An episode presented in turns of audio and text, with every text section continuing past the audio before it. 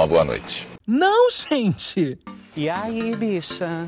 Quem é você? Bom dia, bicha. Seu jornaleco em áudio que é para você começar o dia bem informado. Tudo, ou quase tudo, que virou notícia sobre a comunidade LGBTQIAP+. Quinta-feira, 18 de novembro de 2021. Vamos aos destaques de hoje. Ministério Público Federal investiga se governo Bolsonaro excluiu pessoas LGBT do questionário do censo 2022. Juízes divergem sobre a aplicação da Lei Maria da Penha entre lésbicas. 54% das pessoas LGBTQIA+, não sentem segurança no ambiente de trabalho. Lil Nas X é considerado o homem do ano por revista. Olá, eu sou GG e este é mais um Bom Dia Bicha.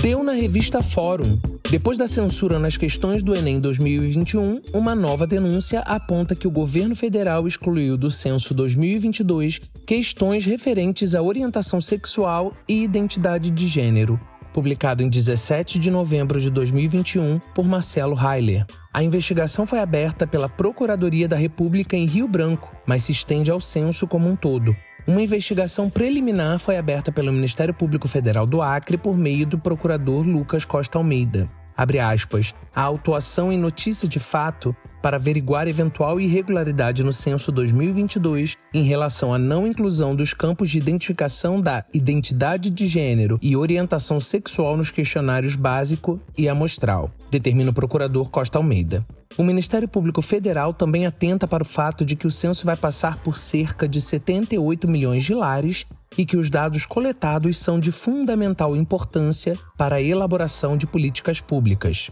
Em seguida, destacam o fato de que a população LGBTQIA sofre violências cotidianas e que, portanto, aspas, é preciso ter a representação dessa população, pois a inserção dessa informação é essencial para o enfrentamento das desigualdades sociais e de combate aos crimes de ódio contra as pessoas LGBT. Os procuradores também lembram que o Brasil figura entre os países com mais mortes intencionais contra a população LGBT.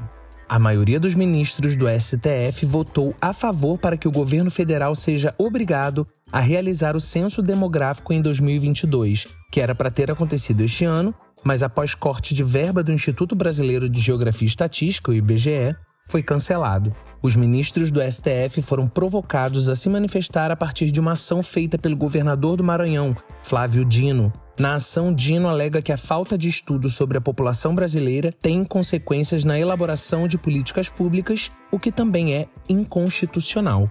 Bom, sofremos com uma ausência grave de estatísticas oficiais sobre as nossas existências. Tudo que temos de estatística é produzido de maneira independente e é sobre o nosso poder de consumo ou números das violências que sofremos. Não existe o presidente da República decidir sobre o que o censo questionará ou não, gente. E o PT que aparelhou o Estado, hein? Sinceramente. Pode falar chupa Bolsonaro sem que o podcast perca a seriedade?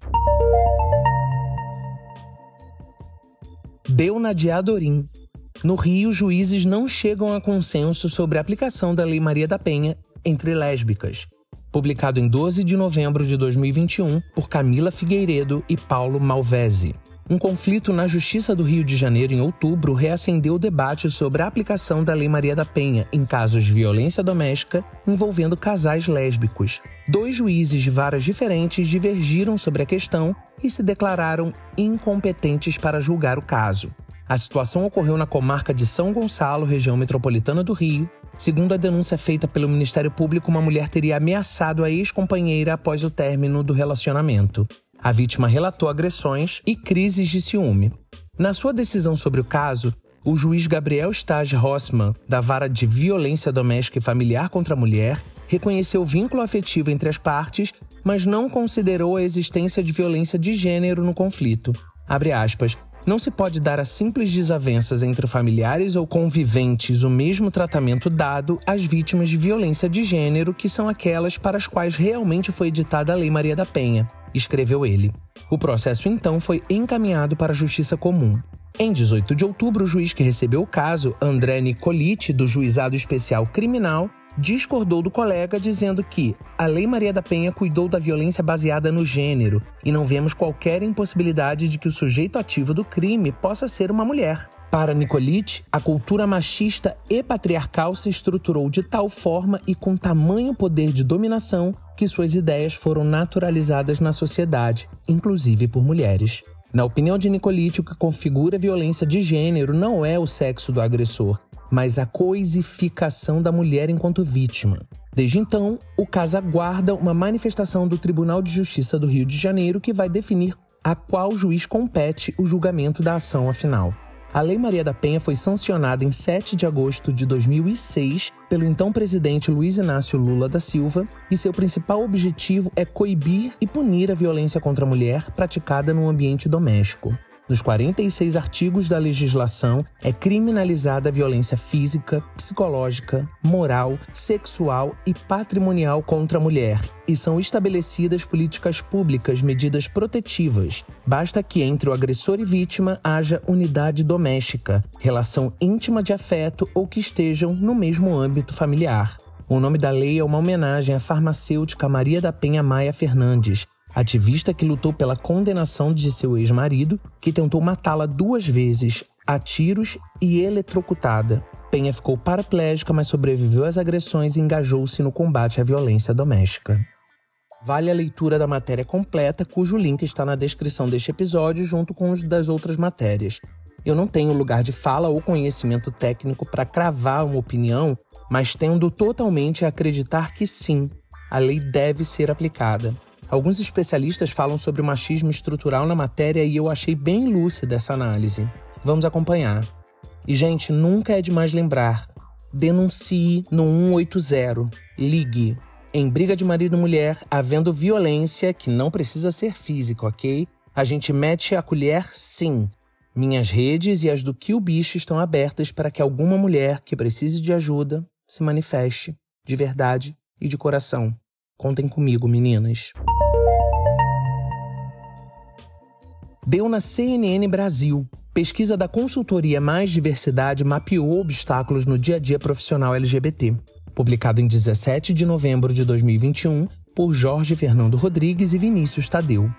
Uma pesquisa realizada pela consultoria Mais Diversidade para mapear o perfil da comunidade LGBTQIA, no mercado de trabalho, revela que mais da metade dos entrevistados, 54%, não sente segurança para falar abertamente sobre a própria orientação sexual ou identidade de gênero no ambiente profissional. Em entrevista à CNN, o sócio fundador da Mais Diversidade, Ricardo Salles, explicou como isso pode refletir no relacionamento e até na produtividade destes profissionais. Abre aspas. A pesquisa nos trouxe insights bastante interessantes e o primeiro que posso destacar é que para as pessoas LGBTs, o ambiente de trabalho tem exatamente o mesmo peso do ambiente familiar. Ou seja, não existe a divisão rígida entre vida pessoal e profissional, disse Salles.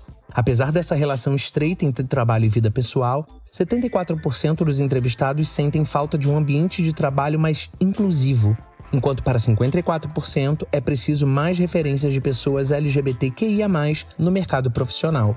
Abre aspas. Para muitas pessoas LGBT, o ambiente de trabalho não é um espaço seguro. É um local onde não se pode falar abertamente sobre algo que faz parte de sua vida, como, por exemplo, sua orientação sexual, identidade de gênero ou sobre os relacionamentos que tem, afirmou Salles. Abre aspas, isso traz impacto muito grande na saúde mental, porque as pessoas não se sentem acolhidas nem respeitadas e também na produtividade. Afinal, se dentro da empresa eu não me sinto à vontade para ser quem sou, é claro que vou ser menos produtivo e a tendência é que eu saia daquela organização, completou o especialista. Eu conheço o trabalho da Mais Diversidade e é uma consultoria super séria. Também conheço exatamente a realidade de ser LGBTQIAP+, em um ambiente corporativo. E sim, é preciso conviver com violências diárias. E, gente, entende-se por violência não só agressão física, mas qualquer tipo de agressão. E piadas podem ser agressivas. Olhares de reprovação são agressivos. Um pedido para se comportar, para se vestir de determinada maneira, para gesticular menos, são coisas extremamente agressivas. Escolher lidar com tudo isso de maneira permissiva para evitar problemas é muito violento. E essa é a escolha que mais fazemos porque tememos perder oportunidades de crescimento. Nos colocamos muitas vezes no centro da piada de maneira voluntária. Sabe quando a gente leva um tombo e a gente mesmo ri, que é para sentir menos vergonha? Quase que uma permissão para que os outros riam tranquilamente. Não vamos levar a mal. Então, isso necessariamente faz um estrago na cabeça da gente. Somos violentados diariamente. Precisamos falar sobre isso muito e sempre. Deu no Observatório de Música. Lil Nas X é considerado o homem do ano por revista, publicado em 15 de novembro de 2021 por Luiz Barbosa. A GQ divulgou a tradicional capa de Homem do Ano e elegeu Lil Nas X como um dos mais influentes de 2021. Abre aspas. É capaz de criar mega sucessos musicais e combiná-los com grandes provocações visuais pop de maneira mais destemida do que qualquer um desde Madonna, diz a matéria sobre Lil. Lil aproveitou para desabafar afirmando como se sentiu ao lançar o álbum na mesma época que Drake. Abre aspas. Eu me senti muito para baixo, mas depois superei e tudo em que pensava era em como sou sortudo e onde estava três anos atrás. Ninguém pensou que eu chegaria aqui. E agora eu disputo com Drake. Ele é incrível, disse. Além disso, ele revelou que Drake e Nicki Minaj negaram colaborar com ele. Abre aspas. Não costumo propor colaborações, mas de todas as propostas que fiz para este álbum, quase todas deram certo, exceto Drake e Nicki. Eu queria Nick em Industry Baby e Drake em Dollar Sign Slime com Megan. Lil Nas X também afirmou que está se preparando para futuros lançamentos. Abre aspas. Estou animado para o futuro. Estou criando dinâmicas em vez de metas. Estou tentando melhorar minha resistência no palco. Estar mais em estúdio, sempre tentando experimentar coisas novas, nunca tentando fazer a mesma coisa, completa.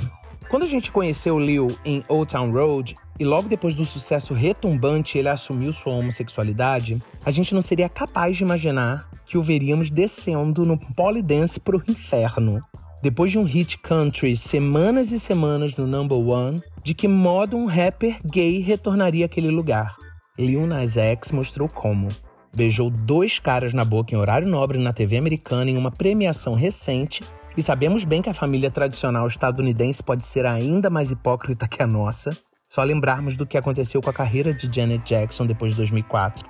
E ele segue fazendo história, inclusive em português, interagindo brilhantemente com a gente no Twitter, porque ele é malandro, ele sabe o tamanho do nosso mercado e sabe que as gays daqui consomem. Liu, entenda, eu tô aqui pro que você precisar, cara. Call me when you want, call me when you need, tá bom?